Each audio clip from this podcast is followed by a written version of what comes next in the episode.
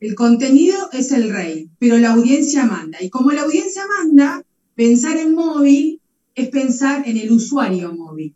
Y el usuario móvil, todos nosotros, todos los que estamos aquí en este momento, somos usuarios móviles, eh, tenemos distintas características, lo usamos por diferentes motivos y necesidades. Nosotros en, los cursos que damos en UPAL eh, dedicamos eh, un, largo rato a hablar de los diferentes tipos de, usuarios, cómo los tenemos que conocer, interpretar, qué herramientas elegir, e incluso en cada momento del embudo de ventas, ¿no? Cómo tratar a ese usuario en ese recorrido que va haciendo, porque la puerta de entrada es la atención al cliente. Una marca puede, una marca, un organismo, un profesional, porque esta información es transversal. No importa, eh, o sea, puedes tener la profesión que tengas, ser empleado, ser diseñador, tener una agencia, eh, un estudio de, de abogacía. A todos es importante que sepan que una vez que captaron la atención de ese usuario, cuando se abre la puerta, hola, ¿qué tal? Eh, ahí empieza la, gran verdad. Si bien cada uno de nosotros tenemos características, compartimos todos, a pesar de las diferencias, algunas cosas que vale la pena reforzar, porque obviamente que las sabemos, las podemos reconocer rápidamente. El usuario móvil es un usuario exigente. ¿Qué quiere decir que es exigente? Que es un, usuario que ya tiene un training bastante eh, eh, sabido del uso de las herramientas, entonces eh, no, no se va a conformar con entrar en una página y ver algo hecho a medias. Quiere encontrar utilidad, información de valor.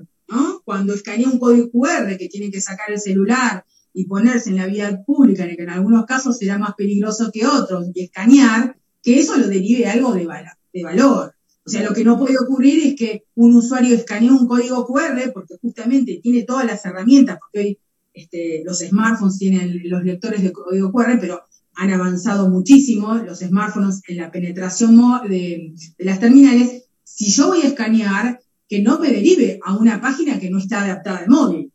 Ese QR me tiene que llevar a un producto que se adapte a mi celular y que me brinde una información de valor porque eh, de eso se trata. Es exigente, es impaciente, no tiene tiempo, porque usa el celular en todo momento, pero muchas veces en tiempos cortos. Entonces, eh, como es impaciente, lo que quiere es eh, que no esperar a que cargue mucho la página, ¿no? A una, una, una, página llena de, de, imágenes que pesan un montón, o tiene que scrollear para encontrar una información que es útil y que tendría que estar en el primer scroll. Y es participativo porque participa en redes sociales, eh, comentando, eh, con fotos, con imágenes. Y aquí también quiero aprovechar para, dar un porcentaje de, ese estudio que, les decía. El 62% está dispuesto a compartir sus malas experiencias. O sea, los, usuarios eh, son más proclives a contar las malas experiencias que las buenas experiencias. Y eso se pueden ver porque en la tecnología, en la tecnología cuando te brinda la posibilidad de calificar la atención, generalmente la gente es más proclive de, cliquear cuando la manito está para abajo que cuando la manito está para arriba. Quizás si la manito está para arriba, contestó gracias o, no, estaba apurado, se va. Pero si te quedaste furioso, te, enojaste porque no te dieron la información, le das el no me gusta y la plataforma empieza a captar esa información, esos datos, y luego eso va a darte un porcentaje de efectividad eh, del servicio, ¿no? Que te va a decir si, cómo están viendo los usuarios este servicio. Entonces, exigentes, impacientes, participativos y, en realidad lo que ellos priorizan es la buena atención, no solamente en el trato, eh, en la información, sino en el trato. Y quiero dar un pequeño ejemplo. Yo el, año pasado recibí un llamado de una persona a la que no, notaba, eh, en, las preguntas lo notaba ofuscado, enojado, vaya a saber por qué, conmigo no, porque recién yo lo estaba atendiendo. Entonces, eh, hacía preguntas medio desordenadas y yo decía, ¿cómo hago para que este, este, esta persona se calme y trate de explicarme bien lo que necesita este, porque en definitiva, y quizás en, 20 años atrás, con otra edad, le decía, mire señor, yo no, no, mire, no, no, no tengo lo que usted necesita, no, no, no le entiendo.